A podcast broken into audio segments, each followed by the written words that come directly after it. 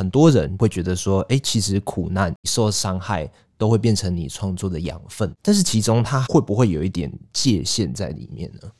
我老实说，我在做这出戏的过程里面，自己很挣扎，因为自己曾经是戏剧系的学生。我们当年其实都很清楚，你怎么可能在你二十岁的时候理解角色的各种面相？嗯。所以，其实我们的很多练习会很极度的要去把大家 push 到一个情绪濒临崩溃的边缘，借着这个东西去了解一点点角色在发生的事情。那那时候，我的演员朋友说：“可以啊，我们可以用各种方式。”可是他觉得这就是一场梦，带领的人要想办法让大家平安跟安全的回来，而不是我让你做一场噩梦，然后哇，你在这个噩梦里面表现得淋漓尽致，然后我都给你拍下来，完成我的作品之后，然后你受了伤，我就再也不要理你了。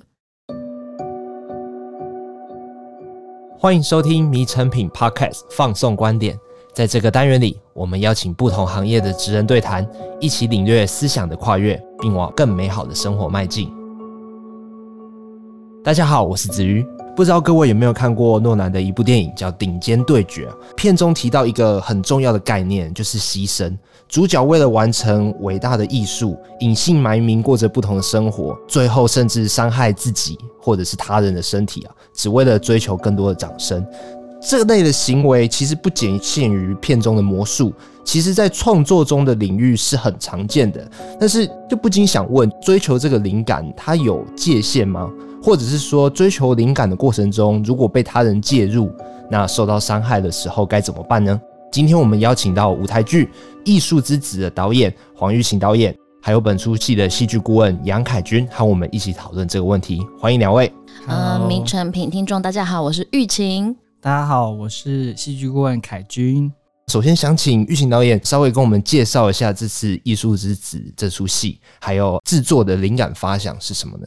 就是在二零二零年的时候，那时候就是两厅院有提出驻馆合作的邀请，然后有问我说想要做什么样的主题。那时候就想到房思琪的《初恋乐园》这一本书，我已经以为自己是一个对于女性啊，或者是对于性侵暴力这些的主题，我觉得自己已经是可能有比较关心，或者是比较能够感同身受。可是，在看那一本书的过程中，我对于其中很幽微的那些描写实在太震撼了，包括为什么里面的房思琪必须要爱上这个欺负他的老师才有办法活下去等等。所以我不仅是在思想上，在情绪上、情感上，我觉得我被那本书蛮大的一个震荡，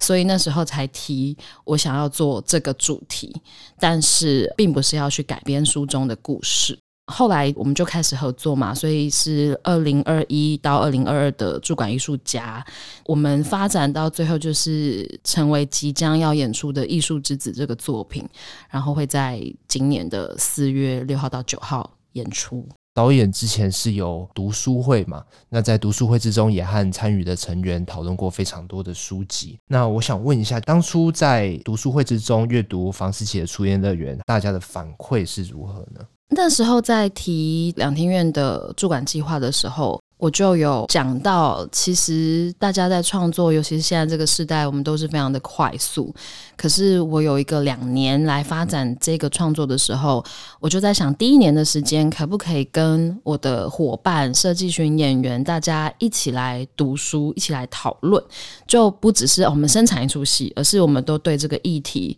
有共识。后来两天院就建议我说：“诶，我有没有想到，如果是跟两天院的会员，那会员他们未必是艺术创作者，他们是艺术爱好者，他们来自各行各业。那大家一起关心这个议题，然后我们每个月看一到两本书，长达一年的时间，就是也去听听不同同温层的人的看法。这个过程中，就今天来到这边，我们戏剧顾问凯军也都有参与，也可以请凯军聊一聊。我觉得那一年的经验其实非常的特别。”因为我们自己也是待在艺术圈，像我自己也有参与性别运动，某程度可以说这两个圈的圈子都壁垒蛮分明的，所以想法都还算蛮集中的。你可以说，哎，大概对一些议题都有一定的共识，当然还是有一些路线上的歧义。那这一次读书会等于他搜罗了不止各行各业，还有各式各样的年龄层，然后有些还有从国外念其他性别领域回来的。我觉得这些的讨论后来都成为我们很大的创作涵养。其中有一个对我来说蛮有印象深刻的，就是有一位女性，应该是已经退休了，之前是一位医生，她是蛮支持很多女性的议题的。当然会来参加这个活动，一定多少对 Me Too 这件事情，又或者对房思琪这件事情有一些基础的认识。那在讨论的时候，他反而在有一些议题上，他会比较是可能上一辈或者是长辈的思维。我觉得印象深刻是当时在刚开始看房思琪的时候，他确实会有疑问：是那个女孩为什么没有谨守那个界限？又或者明明发生了这件事，为什么她没有主动的去告诉爸爸妈妈？或者为什么她没有意识到这些事情？为什么她还说服自己爱上了国文老师？她觉得没有办法理解这样的事情。我觉得就变成一件蛮微妙的事，他其实是很谴责那个老师在做的作为，但另一方面他又反思，就是那为什么那个女孩要这样做？我觉得这也是这个议题两难的部分，我们没有办法找到一个完全无瑕疵的受害者，又或者完全好像看起来这么明显的加害者，他是一个在两难的模糊地带。嗯，就是不是故意要去检讨被害者，可是你还是会不禁冒出那些。疑问说：“哎、那你为什么不这样？你为什么不那样？”我在看房思杰书店乐园的时候，觉得自己的想象力还是太浅了。你觉得地狱就是长那个样子？但其实有些人到了谷底之后，他还可以再往更下去。自己看完那本书之后，觉得真的蛮多东西是没有办法掌控的，就是真的看了心情会受到很大的影响。而且更严重的是，每个环境里面都可能会有房思琪啊。依玉琴导演的观察，你会觉得说是什么造就了这样子的悲剧呢？刚刚有提到能不能跟别人提起这件事情。以书中来说，他其实有跟妈妈暗示的时候，嗯、那妈妈是跟他说，怎么可以聊这样子的事情？不要聊这些乱七八糟性方面的事，或是他也没有办法跟自己最好的朋友开口。我觉得这里面会有一个很大的关键，就是羞耻感。那这个羞耻感，我觉得来自于社会，也来自于自己。就是当整个社会觉得这是一件不能说的事情的时候，要说出来的门槛就变得很高，以及自己会觉得为什么我没有保护好自己？但是我们的教育里面其实没有教我们怎么保护自己，其实我们的教育里面是要我们偏向乖巧跟顺从的。那之前我有跟人本基金会的张平主任聊这些事情，那我觉得很大的一个冲击是，张平主任说他从二十多年前开始处理校园里面的这些性侵案件的时候，他在踏进这个领域之前，自己原先的刻板印象是会不会卷入这些事件的人都是比较坏的小孩啊，比较叛逆的小孩啊，比较不检点的小孩。可是他开始进入这个领域之后，他发现都是最听话、最自由、最乖巧的学生可能会发生这件事情。那也就是书里面的这个老师说的，就是这个纯洁反而会形成一个对加害者最好的防护网，因为这个受害者是没有办法说、没有办法求援，他觉得自己脏掉了，他觉得自己有错。然后对自己的这个谴责，导致一错再错，所以这不只是会发生在书里面，其实我觉得在校园里，或者是在我们剧场里，各个领域都有可能发生。只是我后来驻管到第二年的时候，我就觉得到处都会发生这件事情，然后每个故事也长得不一样。但我最熟悉的是剧场里面的一些权力关系，所以才把这出戏发生的场域定在剧场。既然聊到了剧场，那我就想去回应到开头提到的事情啊，就是在艺术在创作的领域里面，很多人其实包括我自己啊，我也会觉得说，哎，其实苦难、受伤害都会变成你创作的养分，甚至于是一种灵感、一种进步的方式。但是其中它会不会有一点界限在里面呢？我老实说，我在做这出戏的过程里面，自己很挣扎，因为自己曾经是戏剧系的学生，嗯、然后自己现在是戏剧的老师，然后是剧场的工作者。那我们当年其实都很清楚，你怎么可能在你二十岁的时候理解角色的各种面相？嗯、所以其实我们的很多练习会很极度的要去把大家 push 到一个情绪。可能濒临崩溃的边缘，或是身体疲累，或者什么，然后去借着这个东西去了解一点点角色在发生的事情。所以当我也曾经这样走过来，觉得嗯，我被开发了，然后我觉得很多事情很有效。我现在又要去谈这个伤害，那到底是怎么样？我自己也觉得超级挣扎的。那去年十二月的时候，我们有第二年驻馆的一个呈现，当时的观众在看这个展览的时候，就会在排练场里面看到很多的对话框。然后去想象排练场可能会发生一些不合理的事情，那那些句子都是一些可能会对演员造成伤害的话，比如说你不够性感，去照照镜子，你要更努力，我再给你机会。我就有一个演员的朋友看完以后跟我说，每一句他都有被讲过。那后来我跟这个朋友深聊的时候，我也有提出我很真实的疑问，就是但有一些方法其实是有效的，那怎么办呢？因为我们也包括会有很多肢体的碰触，甚至是欲望的探索。那那时候我的演员朋友说可以啊，我们可以用各种方式。可是他觉得这就是一场梦，带领的人要想办法让大家平安跟安全的回来，而不是我让你做一场噩梦，然后哇，你在这个噩梦里面表现得淋漓尽致，然后我都给你拍下来，完成我的作品之后，然后你受了伤，我就再也不要理你了。然后我觉得那时候跟他的这个对话对我来说也是很大的帮助。关于界限的这个讨论，其实，在剧场里面，它也是一个模糊地带。刚刚还有一个 key word 叫权力。因为确实，在纵观艺术史，我们从以演员为主体开始慢慢转移到导演的艺术，又或者例如我们有时候会听到有些作者电影啊，或者以主要创作者为核心的时候，某程度我们会观察到一个现象，就是权力过于集中的状态。所以为什么我们一开始会有一个直觉跟房思琪产生连结？因为它跟某种师跟生的权力关系是非常非常的相似的。导演之于演员。对，因为他会下指示，他会给予笔记，那演员他必须去聆听，必须从中去应对跟回应。但不是说这样的工作模式是完全不可行，而是他会有这样的发展，有其他的脉络跟他的道理。只是我们会去反思那个权力的运作。例如，我们在戏可能当中会有一些段落，例如导演给的一些笔记，包含我们那个标语说：“哎，对于你的身体的评判，例如你太胖，那这个胖，它是对于角色的评判，还是对于这个演员？”不好意思，我询问一下，是戏里面有一个人是导演吗？对，我们戏里面有一个人是导演。这也是这出戏很有趣，就是我们这出戏有一个导演，然后我们的戏里面又有一个导演，然后我们的戏中戏里面。也其实有一个导导演，所以你们是戏中戏中戏，对，我们就是一个全面启动啊，我了解，就是一个梦中梦中梦，就是大家可能要解构一下，对。所以戏里面的导演他会给一些很直接的评判，又或者他有一些带领。就他带领的有一些工作方法，嗯，举例当时我在看剧本，又或者后来在看去年底的呈现的时候，其实我会蛮心有戚戚焉的，因为我们在大学时的表演训练完全都是那一套，嗯，就是你要跟着你的心，打开你的身体，跟着走。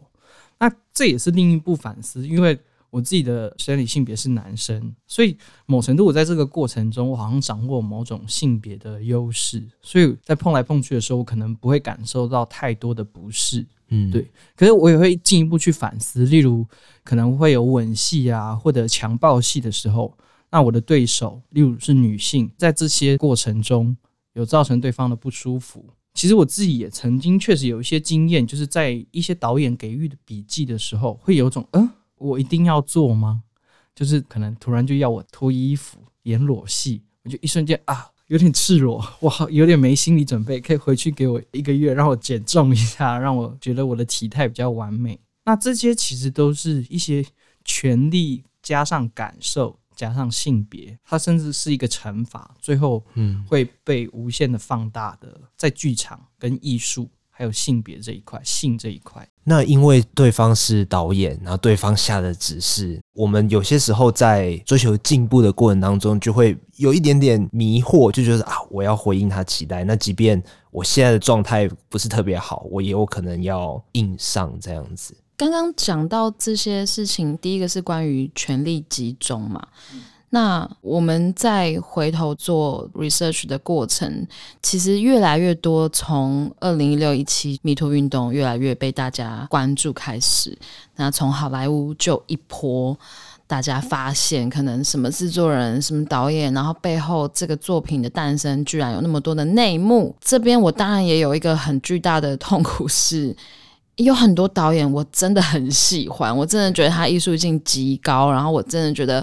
某一部电影是杰作，甚至就是里面有一些电影，我可能在我们的创作期间、排练期间，我也有请演员看，看过。然后结果就是那个导演真的后来就爆发了 Me Too 的事件，嗯，然后我才去想说，所以里面的女演员遭受到的那个状态，莫非是真的？哦，都是被推上极限的结果。嗯，那我也必须说，其实，在去年呈现结束之后，就有我的好朋友，那当然是。从事剧场的同业，其实很担忧的跟我说：“嗯、啊，我们有这样子吗？然后我们这样是不是在妖魔化我们最爱的剧场？”那我必须说，任何一个戏剧都有必须要戏剧化的这件事情，所以。我们这个艺术之子的呈现过程中，对于导演的权利或者是他的一些手法，他当然就是会往我们现在想要批判或检讨也好的这个方向去，但是不代表所有的事情都是这样。嗯，就是我觉得大家在讨论这些事情的时候，也必须要很头脑清楚跟细致的去讨论。就是当为了作品需要，不管是性的场景、裸露的场景、受苦受难，我们也在一起追求一个。我们要去呈现这件事情的时候，到底什么样的做法才是大家都好的、大家都舒服的，而不是说哦一一提到这个东西，好，我们就很敏感啊，很怎么样？我觉得那反而也是不是很健康的环境。嗯、那这次的艺术之子选择使用剧场的方式来凸显剧场里面权力不对等问题。那我想问一下，就是在排练这出戏的过程当中，有什么发生印象深刻的事吗？哦，一开始有一个导演的时候，我不知道怎么喊停，就是喊停，就是意思是我今天我是导演的时候，让我的演员在演戏嘛。嗯、当然，我们跟电影不一样，我们是可以随时就是说啊，那停下来讨论一下，然后我们再来一次。可是当我在导的演员里面有一个人在演导演，然后他说：“嗯、好，大家现在怎么样？怎么样？怎么样？”他就开始下去了。然后我坐在台下的时候，我突然觉得，哎。我被边缘化，我现在不知道我什么时候喊停，就是会出现连我们都有点混乱，就是现在到底谁是导演的状况，就还蛮好笑。哦，剧中的导演变成真正的导演，对对对，我们也会互相开这个玩笑。我那时候也有跟演员小聊，我觉得蛮有趣的是，就刚好也是剧中饰演导演的，还是剧中唯一的一位男性的角色。对，那那位演员他自己对性别也是蛮敏锐的人。所以他这一次要饰演的角色是有点权威的，然后有点用性去霸凌其他的同样是女性的演员啊，或者是团员。那他自己一开始的时候，他就会觉得很挣扎，觉得这个导演很可恶，很受不了。我觉得这件事情也是蛮有趣的是，他也牵涉到角色跟我们自己作为演员去扮演这件事情。那有些人真的就像我也是，就是有时候。你拿到了某种权力的权柄魔戒，你反而就是哎，全身有种不舒服，有种天哪！我这样权力那么大，我现在做事我反而要战战兢兢，我有点害怕。但有些人反而就哎拿到了之后就啊，我好享受，我觉得我可以恣意妄为。这种差异它就会体现在每一个人身上。那时候我们在跟演员工作，那我们就会发现我们需要去一一去顺去理解哦，那为什么当时那样的人物？他会去做这样的选择，例如他为什么会去摸，他为什么会去侵犯，他为什么会去做？我觉得这是一个很有趣的视角。我们不只要去理解受害者，其实我们还要去另外一个视角，我们要去理解加害者他是怎么思考的，嗯，他是怎么样创造这个环境，他是怎么样营造这个氛围，让他可以去进行那些不好的行为，嗯，而这些其实我们。一瞬间，我们好像进入加害者的脑袋中去理解犯罪。我觉得这也是我这次在观察大家在创作的时候，我觉得很蛮有趣的现象，就是我们不再只是单一视角去凝视某种受害者他该怎么样受害、受害、受害，我们还会去关注加害它是怎么形成的，它是有什么样的结构，它背后是有什么样的成因。我觉得这点是蛮难能可贵的。那本次《艺术之子》的制作是玉行导演跟绵绵工作室一起合作的戏嘛？那我想问一下，绵绵工作室在这出戏是如何跟你去合作的呢？因为我是一个独立工作者，我没有自己的剧团，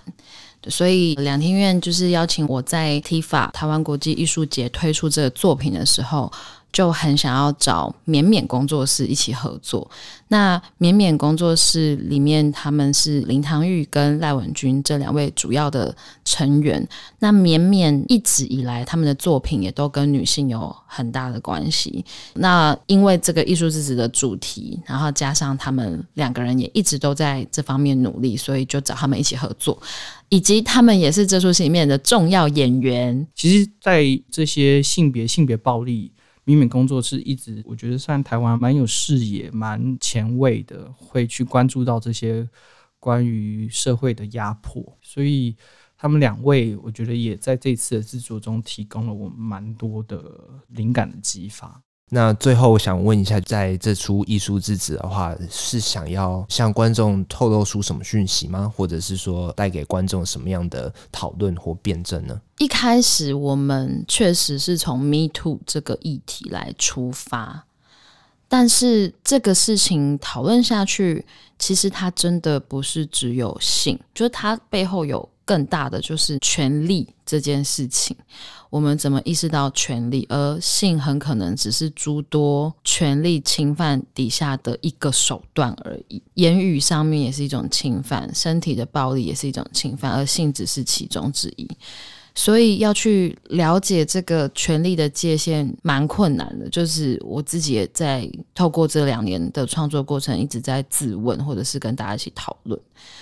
那。另外一件事情，因为我们的戏其实我先不剧透太多，但是其实有两个世界。那在另外一个世界里面，我觉得我很想要谈的是复原，就是在澳洲的研究里面有提到，童年的受创者平均要二十四年才有办法把自己的事情给讲出来。我觉得就是漫漫长路，就是我们的这出戏绝对没有什么很积极、正面、阳光，就好像里面受侵害的人后来都哇找到一条康庄大道，然后就好了。就其实我很想要传达的事情是。当伤害发生以后，尤其是这样子看不到皮肉上的伤害，可是这个其实是受害者一辈子要跟自己相处的过程。所以跟演员一直在讨论结局，我们到底要带给观众什么？一开始我也很担心，我呈现出来的东西会不会太黑暗？好像比如说没有沉冤得雪啊，然后没有就是哇，所有的人这样公诸于世，然后大家都知道他发生了什么事情。好像要的也不是那个，就是到底他怎么最后可以达到他心灵上的平和呢？那我们现在的选择是，这个复原之路是没有终点的，就是戏会结束，就是大家进来看这个艺术之子两个小时，它会结束。可是我们想要传达的事情是，每一个受害者都在自己复原的不同阶段，那身边的人如果可以去理解这件事情，就太好了。因为永远不会有一个你怎么还没好？都几年了，你怎么还没有走出来？你怎么还在想这件事情？因为它已经成为你生命的一部分，它已经构成了你这个人现在思考所有的事情的一个状态。对我来说，这个作品它也是一个蛮具有自省意味，因为于我自己而言，从顾问他是一个某程度有一个旁观性质的角色在。这样观看，就是一名导演，他做了一出戏去反思导演的权利这件事情，在这个过程中步步为营，去检视在这些包含他在创作的过程中，又或者他养成的教育每一个环节，曾经带给他的思维，带给他的帮助，然后去检视这些真的适宜吗？这些真的符合现在我们？对于权力、对于结构、对于人与人之间的交流嘛，对，我觉得这样的经验人是蛮难能可贵的，因为他等于是要把你可能从以前学来的东西，好像某程度你要先暂时放下，要接受，可能当时我学到的不一定是那么恰当的，他可能需要重新被审视、重新被检视。我觉得这是一个很需要勇气的。那这个不仅是性别，不仅是权利，它也关乎到尊重。对，我觉得这件事情该尊重自己的专业，尊重他人这件事情。当然，好像大家很蛮常讲这件事，可是如何自省？我觉得在这次的创作过程中，我看到玉琴又把这整个完整的走过了一遍，我觉得是蛮惊讶的。哇，那在这个打碎自己，然后又重组，然后再打碎、再重组的过程当中，想问一下。玉琴导演，那这出戏排练至今，你的内心的收获，你就可以跟我们分享一下吗？其实我真的觉得，我真的是好像什么南柯一梦哎，就是因为真的很长期嘛，两年多，我正在慢慢、慢慢、慢慢的接受，这只是一出戏，然后这出戏真的要结束了。但对我个人来说，因为它不是只是我在生产哇，我们今天要做一个什么样的故事，然后要精彩要怎么样，我想办法让观众看懂这个故事。就过程中，就是像凯君说的，要一直又回到自己反省自己的工作，反省自己所在的环境。所以我觉得这个力量吗，或者是在下一次的制作吗，它会继续发酵吧。嗯。